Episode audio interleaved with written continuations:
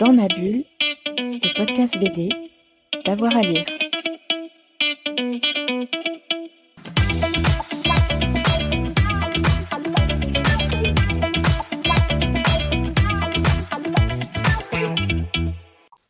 Bonjour à tous et à toutes, bienvenue dans ce nouvel épisode de Dans ma bulle, votre podcast 100% BD avec avoir à lire. Vous le savez, on aime beaucoup explorer les liens entre la bande dessinée et euh, le cinéma et ça on le fait avec euh, Thomas Bonicel qui est donc euh, mon invité récurrent. Bonjour Thomas.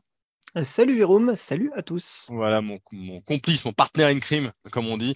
On va revenir sur une nouveauté, c'est les Gardiens de la Galaxie 3 de James Gunn qui est sorti il y a quelques semaines euh, en salle, qui clôt un petit peu les Gardiens de la Galaxie. Alors, peut-être pour un nouveau chapitre. En tout cas, on referme une sorte de premier cycle tous ensemble. Dis-nous un petit peu ce que tu en as pensé, cette histoire de science-fiction, toujours un peu rigolade et pleine d'action. Ouais, bah écoute, bonne surprise, bonne surprise. Alors, ce qu'il faut que vous sachiez absolument, c'est que des films Marvel, j'ai regardé, euh, Les Gardiens de la, la Galaxie 3, c'est le 32e du nom. On n'a pas parlé de 32 films Marvel euh, dans, ce, podcast pour une simple et bonne raison, moi je me concentre plutôt sur les films euh, qui sont des réussites, en tout cas où il y a des, choses un petit peu à dire. Donc si vous avez l'impression que j'apprécie particulièrement euh, Marvel, j'aime bien Marvel, mais il y a un biais qui est que quand je propose à Jérôme des sujets de podcast, évidemment, je euh, m'intéresse plutôt aux Gardiens de la Galaxie 3, euh, qui est une bonne surprise, qu'à Ant-Man 3, par exemple, qui n'en est pas une et que je ne vous recommande pas. Euh, par exemple, dans les, les, Gardiens de la Galaxie 3, évidemment, par contraste, alors c'est un petit peu du nivellement par le bas, effectivement, mais par contraste, il, me semble qu'il sort très très largement en tête des dernières productions Marvel, qui, à mon sens, ont été vraiment d'une qualité très très faible, mmh. voire à certains égards un petit peu, un petit peu honteux. Euh, je pense à Ant-Man 3 par exemple, bon, euh, pour lequel j'ai pas une grande affection, mais qui en fait a, un défaut, euh, c'est qu'il n'est pas fini à proprement parler, hein, notamment d'un point de vue visuel.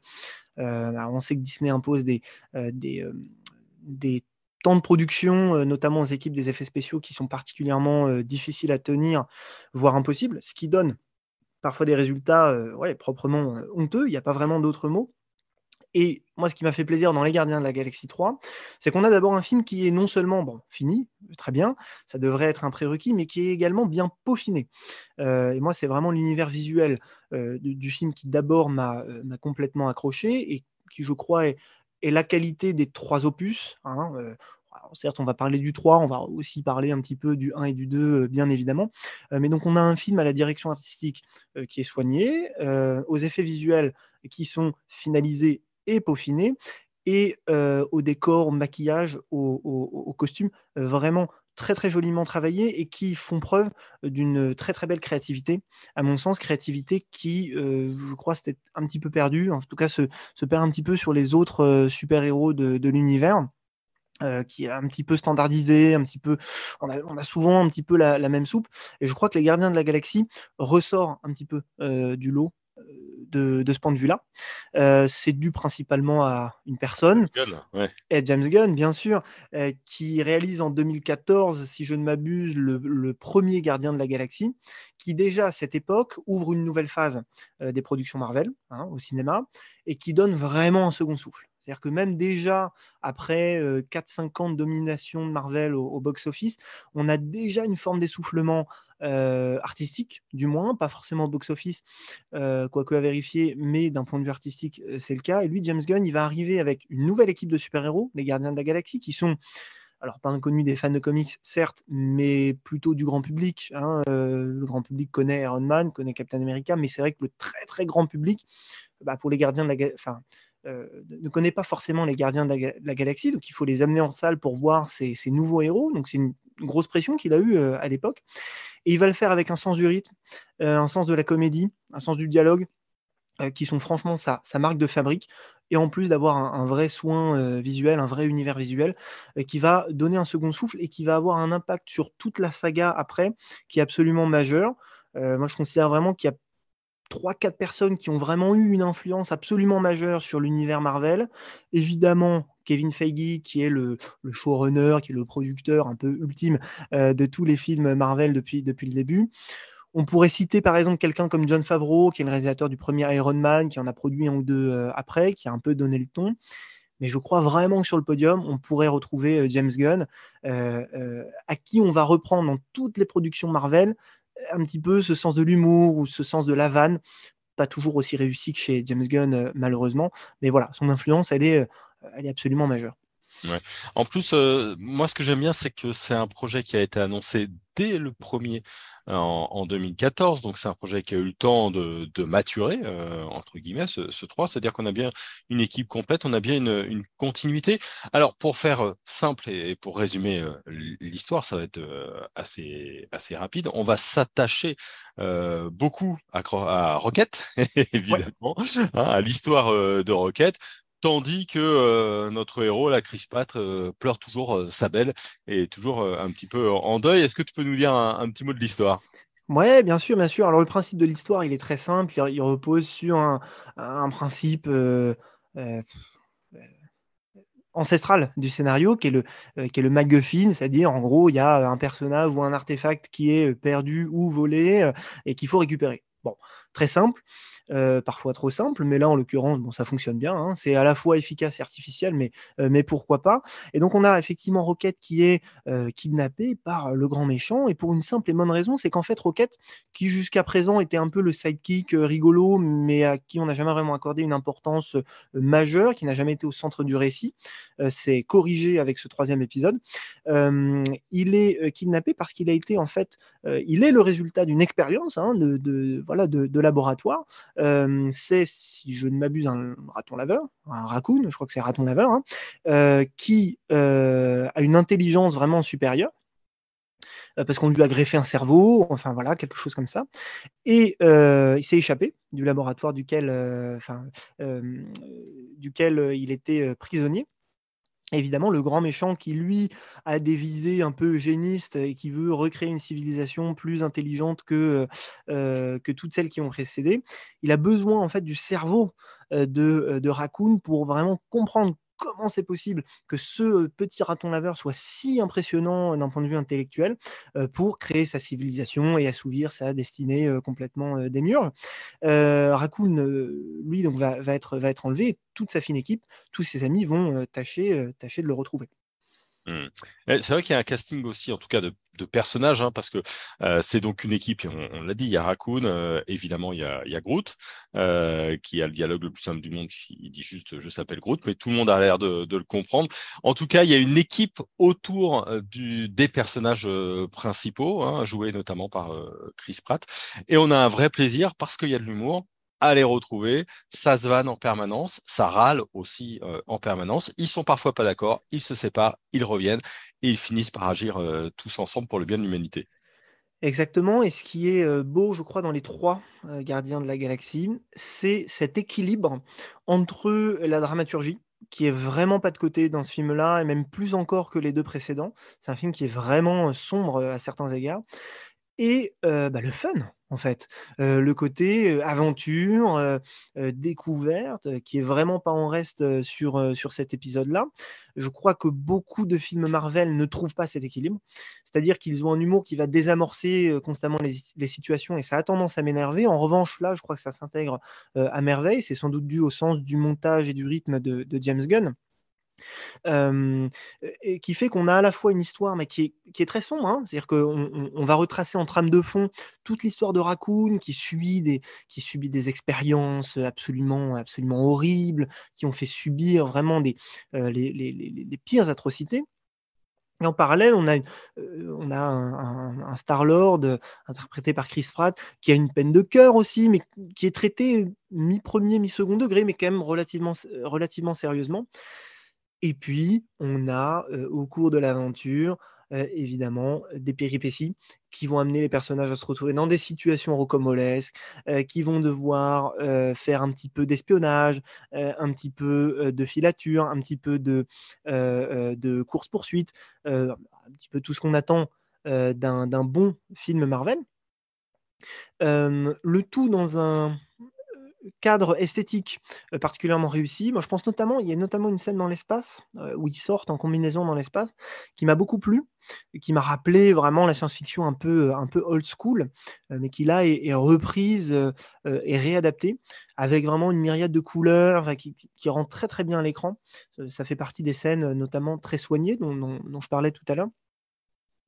qui va faire que les personnages vont se retrouver autour de cet objectif commun jusqu'à jusqu'aux trois quarts du récit. Je crois que c'est particulièrement réussi. Et puis après, le film traîne un peu, est un peu trop long et va en fait euh, euh, avoir une conclusion euh, assez inefficace et qui pour le coup, moi m'a déçu parce que, sans en dire trop, elle va désamorcer un petit peu tout ce qui a été monté en sauce au cours du, au cours du récit. Je trouve qu'ils ont, ouais, sur la fin, ils n'ont pas forcément euh, trouvé le ton euh, juste, le ton juste qu'ils avaient jusqu'à euh, ouais, la, la, la, quasi, la quasi fin. Je trouve qu'ils tranchent pas assez dans le vif dans leur, dans leur dénouement, sans en dire trop. Hein. C'est dur. ouais, c'est pas faux sur le déroulé. Moi, j'ai trouvé peut-être le, le, démarrage un petit peu long. D'accord. parce qu'il y a un long flashback sur, mmh sur Rocket. Alors, super, hein, très bien, mais quand même un petit peu, peut-être un peu longuet. Mhm. Euh, peut-être même un petit peu voyeuriste parfois. Euh, D'accord. Voilà, sur ces animaux mais ce, n'est que mon avis. Et j'ai bien surligne un peu l'atrocité. La, tu, tu, ouais, je, fait un peu des caisses. Ils en font un peu des, des caisses. Et puis, par contre, ce que j'ai bien aimé, c'est que sur la deuxième partie, on retrouve l'histoire personnelle euh, du héros, hein, de, de, de Star-Lord, qui est quand même sa quête euh, de ses parents, ça reste un orphelin euh, qui euh, qui n'a plus ses parents et qui les et qui les cherche tout au long de la saga. Arraché à la terre, ouais. ouais, sur les sur les trois sur les trois films. je trouve que c'est une série de films qui marche aussi bien parce qu'elle est en permanence en décalage. c'est de la science-fiction mais on a la musique des années 70. La, bande son des Gardiens de la Galaxie, c'est quand même quelque chose. on a des personnages qui ont une seule ligne de dialogue, hein, ce que je disais. je s'appelle Groot. même les relations amoureuses sont sont très sont, sont un peu à couteau tiré. Euh, je trouve en permanence sur le sur le décalage. Je trouve que ça marche euh, plutôt bien, quoi. Ah, ça parle de la qualité d'écriture, hein, il me semble. Ouais, bien sûr. Euh, je parle pas que des, je parle pas que des dialogues, mais effectivement, quand on prend le temps, enfin entre le premier Gardien de la Galaxie et le troisième, il y a ouais 7-8 ans. Hein. Bah, ça fait une différence. Alors évidemment, ils, ils, sont apparus dans les Avengers, etc., comme dans les comics d'ailleurs. Mais je, crois que le, facteur déterminant, c'est que, et tu, l'as mentionné un peu tout à l'heure, il y a eu tu sens qu'il y a eu du temps pour développer cette histoire et cet univers. ne serait-ce qu'un peu plus qu'à l'accoutumée, mais ça fait une différence à la fin, évidemment. D'abord, on s'attache aux personnages, et puis ils sont tout simplement bien écrits de manière logique, cohérente. Bon, ça ne devrait pas être un, prérequis, je ne sais pas, mais, mais en tout cas, ça, ça, fonctionne bien. Et oui, le décalage que tu, que tu mentionnes, tu as tout à fait raison de, de, le mentionner, mais moi je crois que c'est aussi la singularité de l'univers, en fait, et le, le fait qu'il s'attache à le créer toute pièce et à vraiment visuellement le En fait, le mettre en image avec une, qualité de direction artistique qui est, à mon sens, inégalée sur le reste de, la saga. Euh, je crois vraiment que sur les décors, notamment, il n'y a pas d'équivalent dans le Marvel Cinematic Universe euh, au Gardien de la Galaxie. Et quand tu ajoutes bah, déjà ouais, ce soin sur la direction artistique plus la qualité de l'écriture, bon, bah, c'est deux facteurs euh, majeurs, évidemment. Ouais, forcément, hein, forcément, ça marche plutôt pas mal. Et puis, il y a une vraie conclusion. On n'est pas dans un Thor qui euh, revient et qui ne cesse de, de revenir. Hein, euh, on n'est pas dans les Avengers qui n'en peuvent plus de sauver le monde de la menace de partir, de revenir, etc. là, il y aura pas de a priori, il n'y aura pas d'épisode 4. Il y a un épisode de Noël quand même, hein, qui n'est pas très bon d'ailleurs. Euh, mais il n'y aura pas d'épisode 4. Quoi. Il y a une bah, fin. il y a un changement, ouais, il y a un changement d'état, en fait, de l'équipe au global et du personnage principal. Il y a euh, l'histoire l'a fait euh, évoluer. Bon, euh, d'un point A à un point B, d'un point de vue émotionnel, d'un point de vue aussi géographique, sans, sans, en dire trop du coup. et ça fonctionne d'avoir un scénario qui a un début et une fin. Moi, je trouve que la fin n'est pas encore suffisamment finie justement, je, trouve qu'ils auraient pu être encore un petit peu plus radicaux euh, et verser encore un peu plus dans le côté un peu sombre qu'ils ont osé, euh, qu'ils ont osé développer au cours du, au cours du film. Mais à la limite, ça c'est une histoire de, euh, c'est une histoire de goût. Cependant, oui, c'est fini. Voilà, en tout cas tel quel, c'est fini et ça fait du bien de se le dire parce qu'on pourra les revoir. Crois comme une, ouais, une saga dans la saga, mais une saga séparée dans la saga en fait. Et c'est ça qui est bien. pour moi, Gardien de la Galaxie 1, 2, 3, c'est une saga à part entière. Toi, tu verrais d'autres dérivés pour ces Gardiens de la Galaxie? Moi, j'aimerais que non. Justement, moi j'aime bien quand les choses sont finies, c'est-à-dire que l'aspect sériel de cette saga ou 32 films, 33 ou 34 maintenant, euh, m'embête un petit peu. Euh, et c'est sa nature même qui m'embête, donc euh, bon, ce sera jamais réglé. Euh, moi, j'aimerais bien que non, en tout cas, de ce qu'on comprend, il y a au moins un personnage absolument majeur qui ne pourra pas revenir quoi qu'il en soit. J'ai même cru qu'il allait, qu'il allait y passer. Bon, voilà, après c'est un peu déçu que ce soit pas le cas et qu'ils aient pas tranché dans le vif, je me répète, mais bon, il laisse quand même entendre que l'équipe sous une autre forme pourrait revenir. Euh, je préférais que ce soit pas le cas, ou alors, ou alors un reboot. D'ailleurs, comme ça a été le cas euh, dans les comics, hein, à la base, les Gardiens de la Galaxie, euh, fin des années 60, bah, sont, créés, ils vont avoir des aventures, ils sont créés dans, l'univers Marvel, mais dans, dans, le futur et dans un, dans un monde parallèle mais ils vont pouvoir se balader entre les mondes et revenir dans le passé, donc ils vont avoir des aventures avec euh, les super-héros euh, du présent, euh, Thor en, tête notamment. Thor va être très très important dans l'équipe des gardiens, des gardiens de la galaxie dans les comics.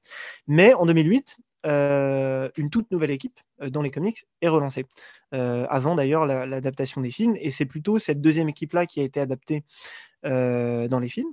Alors pourquoi pas un reboot avec l'équipe originelle et aborder euh, les, euh, les, euh, les, comics originels? Pourquoi pas? Mais ces personnages-là, je pense qu'il faut savoir tourner les pages. Tiens, ça me fait penser à un certain Indiana Jones. Peut-être qu'on aura l'occasion d'en parler. Il y a eu deux trois BD, alors peut-être qu'on pourra l'aborder dans ce podcast. Voilà, voilà une bonne émission de BD, une bonne émission à, se, programmer. Oui, oui, je suis assez d'accord avec toi. On, pourrait peut-être faire des reboots, mais sur ces personnages-là, hormis quelques caméos et quelques croisements, je pense que pour l'instant, il faut les laisser tranquilles. Mais on le voit avec euh, Harrison Ford. Parfois, on peut revenir euh, quelques années après. Oui, et puis on peut les rajeunir maintenant, donc on n'est pas au bout de nos peines. ah, ça, il y a un vrai débat. Il faut vraiment qu'on en parle puisque. Euh, extrêmement intéressant. J'étais, ça, ça, me ça me titillait un petit peu euh, qu'ils aient rajeuni Harrison Ford. Et puis euh, un camarade m'a dit, oh, finalement c'est qu'un effet spécial de plus. par rapport à ouais, mais je crois qu'il pose quand même des questions plus fortes qu'un simple effet spécial. Ouais, je trouve. je crois. Bon, bah voilà. Vous l'avez compris, on est en train de se donner rendez-vous avec Thomas sur une, un prochain épisode de, de, Dans ma bulle. En attendant, si ce n'est déjà fait, c'est l'été, c'est peut-être le moment de se rattraper pour aller voir Les Gardiens de la Galaxie 3. Si vous avez aimé, si vous avez détesté, vous nous laissez un petit commentaire. N'oubliez pas de nous noter sur les plateformes. N'oubliez pas de plonger dans nos archives. N'oubliez pas, bref, passer l'été avec dans ma bulle, hein. c'est plus simple, en balade euh, à la plage ou, ailleurs. Merci à tout le monde de nous avoir écoutés. On se retrouve euh, très vite dans notre podcast. Bonne journée à tous. Dans ma bulle, le podcast BD, d'avoir à lire.